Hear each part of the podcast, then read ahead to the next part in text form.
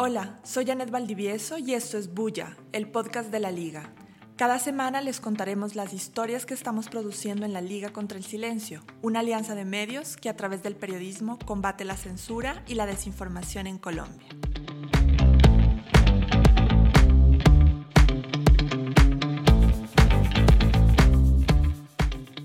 Esta semana vamos a hablar de censura, acoso y maltrato en el fútbol colombiano. Vamos a hablar de denuncias y hechos que investigó Vorágine, uno de nuestros aliados, y que tienen como blanco a Carlos Lajud, el jefe de prensa de la DIMAYOR, la división mayor del fútbol nacional desde 2017.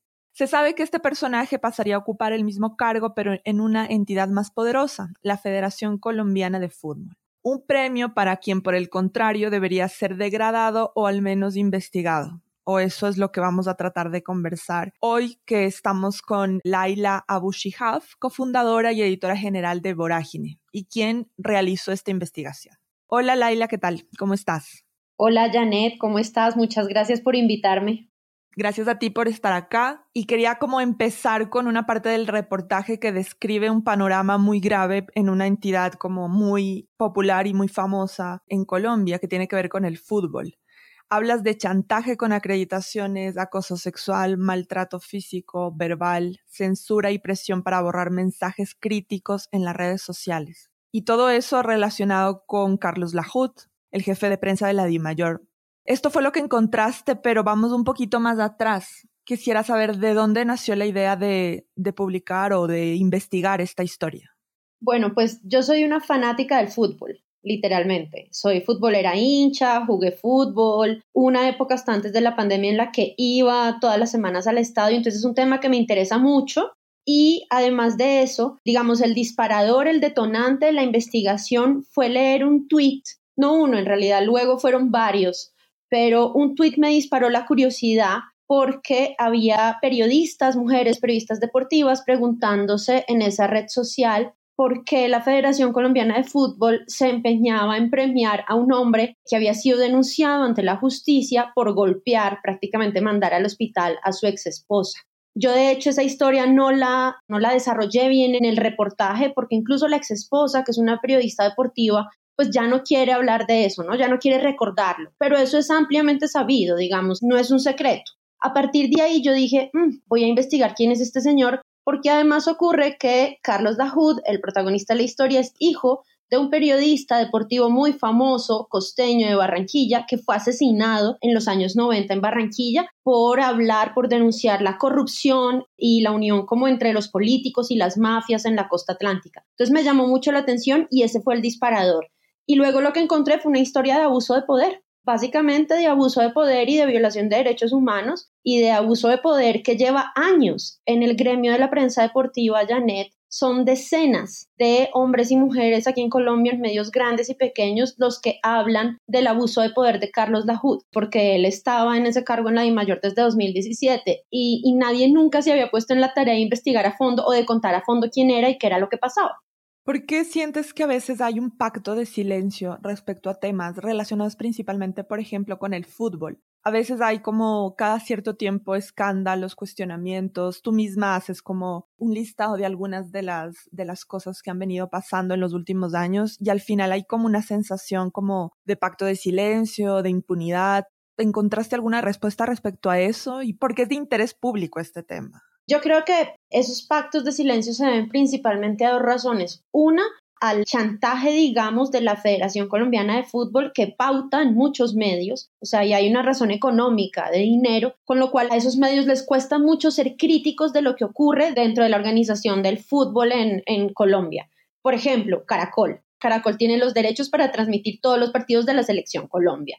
Por ejemplo, Win Sports, que es un canal que pertenece a RCN. A RCN y a Win Sports les va a quedar muy difícil criticar, hablar mal decir que hay corrupción o abuso de poder dentro de la DIMAYOR o la federación, pues porque son el canal oficial del fútbol profesional colombiano, del torneo profesional. Y la otra es el miedo, el miedo profundo. En todas las entrevistas que yo hice con los y las periodistas deportivos con los que hablé, es un miedo profundo al poder, es que nos da miedo, me decían los periodistas, que si decimos algo y si hablamos, nos quedemos sin trabajo, nos veten, no volvamos a conseguir trabajo. De hecho, en el reportaje yo cuento la historia de una periodista que lleva años vetada y que no ha podido conseguir trabajo. Este año es el Mundial en Qatar y obviamente Colombia no va a ir, pero más allá de eso, la dirigencia del fútbol siempre es vista como con sospecha y con esta aura como de entidad superpoderosa. ¿Qué crees que ocurra con la JUD en este caso? ¿Qué sensación hay ahí en la prensa deportiva sobre lo que puede pasar una vez que, por ejemplo, publicaste el reportaje?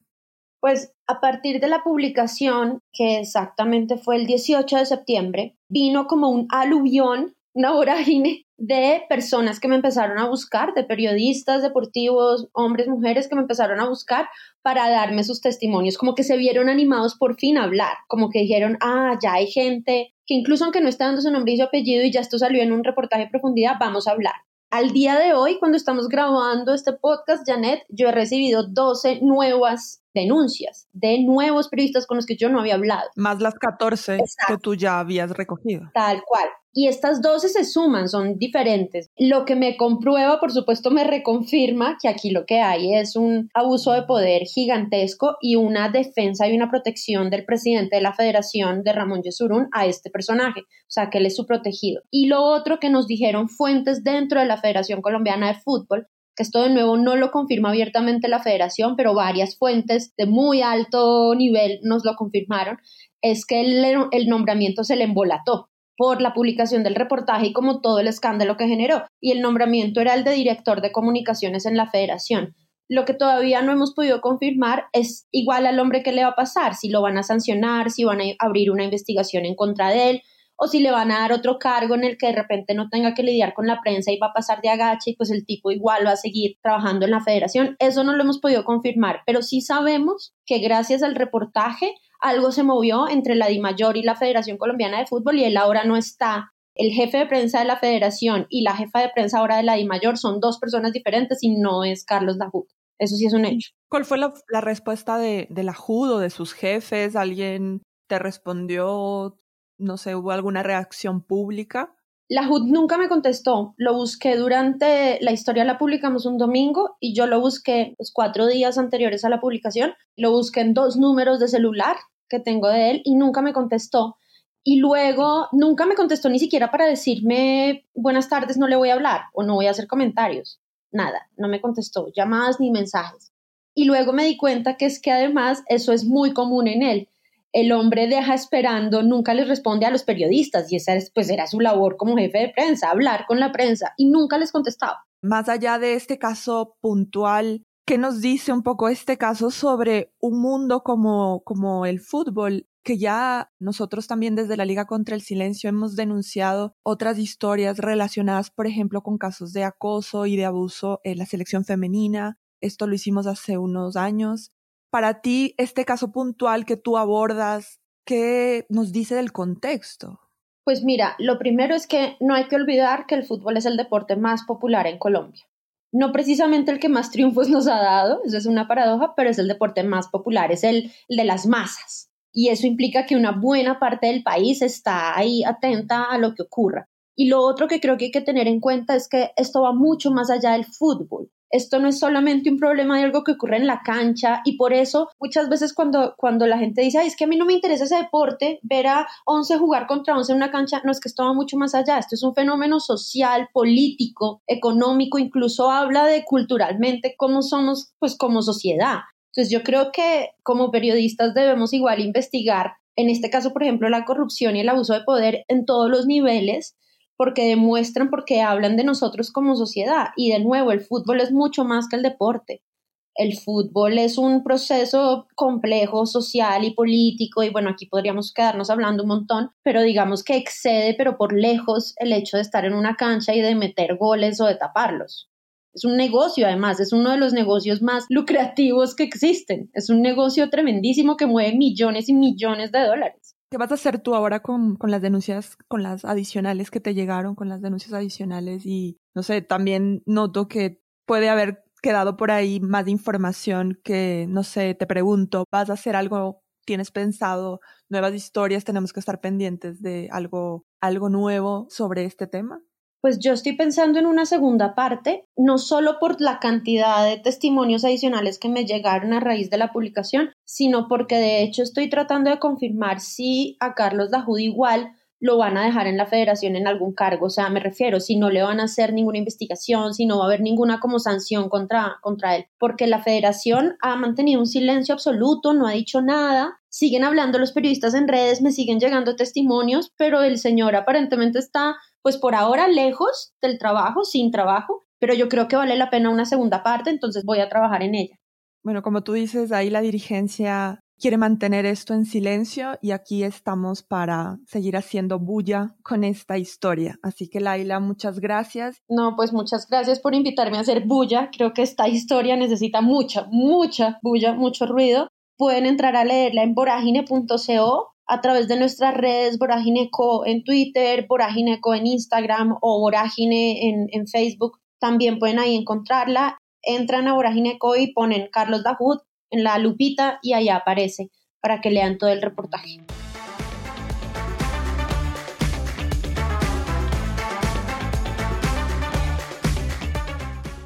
Y al parecer, Carlos Lahoud no es el único que abusa de su poder.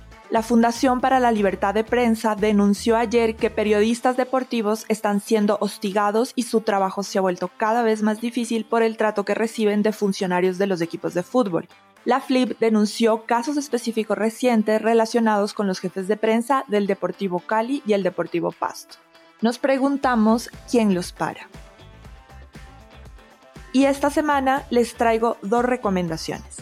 La primera, 070, con apoyo de la Organización de Justicia, está publicando una serie de contenidos para responder a la pregunta ¿por qué Colombia necesita un impuesto a las bebidas azucaradas? Pueden consultar las publicaciones en su página web y en sus redes. Este tema es importante porque Colombia es uno de los pocos países de Latinoamérica que todavía no graba estos productos, y en los últimos días las discusiones sobre la nueva reforma tributaria se han intensificado en el Congreso. La segunda recomendación es consultar el perfil que publicó nuestro aliado Publimetro sobre Guacamaya Hacks, el grupo de piratas informáticos que recientemente filtró correos con información sensible de las fuerzas militares de Chile y que al parecer tiene más que filtrar, pero sobre las Fuerzas Armadas de Colombia. Y para cerrar, semana a semana escuchamos a quienes integran los medios aliados para saber en qué andan. Hoy estoy con Elizabeth Otálvaro, gestora de conversación y una de las fundadoras de nuestro aliado Mutante. Hola Eli, ¿qué tienes para contarnos?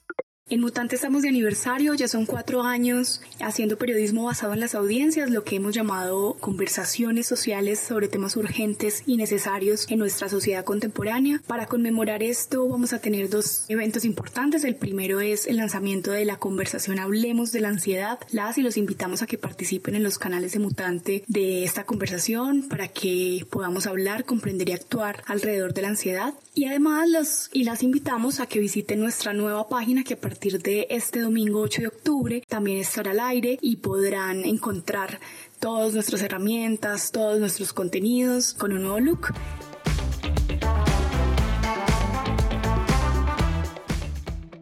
Ayúdennos a hacer más bulla.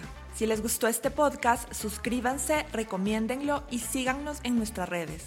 Nos encuentran como arroba Liga Silencio. Ahí publicamos lo mejor del periodismo independiente en Colombia. Este podcast fue producido por la Liga contra el Silencio y 070. La Liga contra el Silencio es una alianza de medios y periodistas que se dedica a la producción y difusión de periodismo de investigación de calidad que lucha por una causa, romper la censura y los silencios en Colombia. Los medios que integran esta alianza son Actualidad Panamericana, Baudó Agencia Pública, 070, Consejo de Redacción, el Cross Media Lab, Cuestión Pública, De la Urbe, La Cola de Rata, El Mal Pensante, Mutante, Publimetro, Rutas del Conflicto, Tuputchica, Universo Centro, Bocaribe Radio y Vorágine.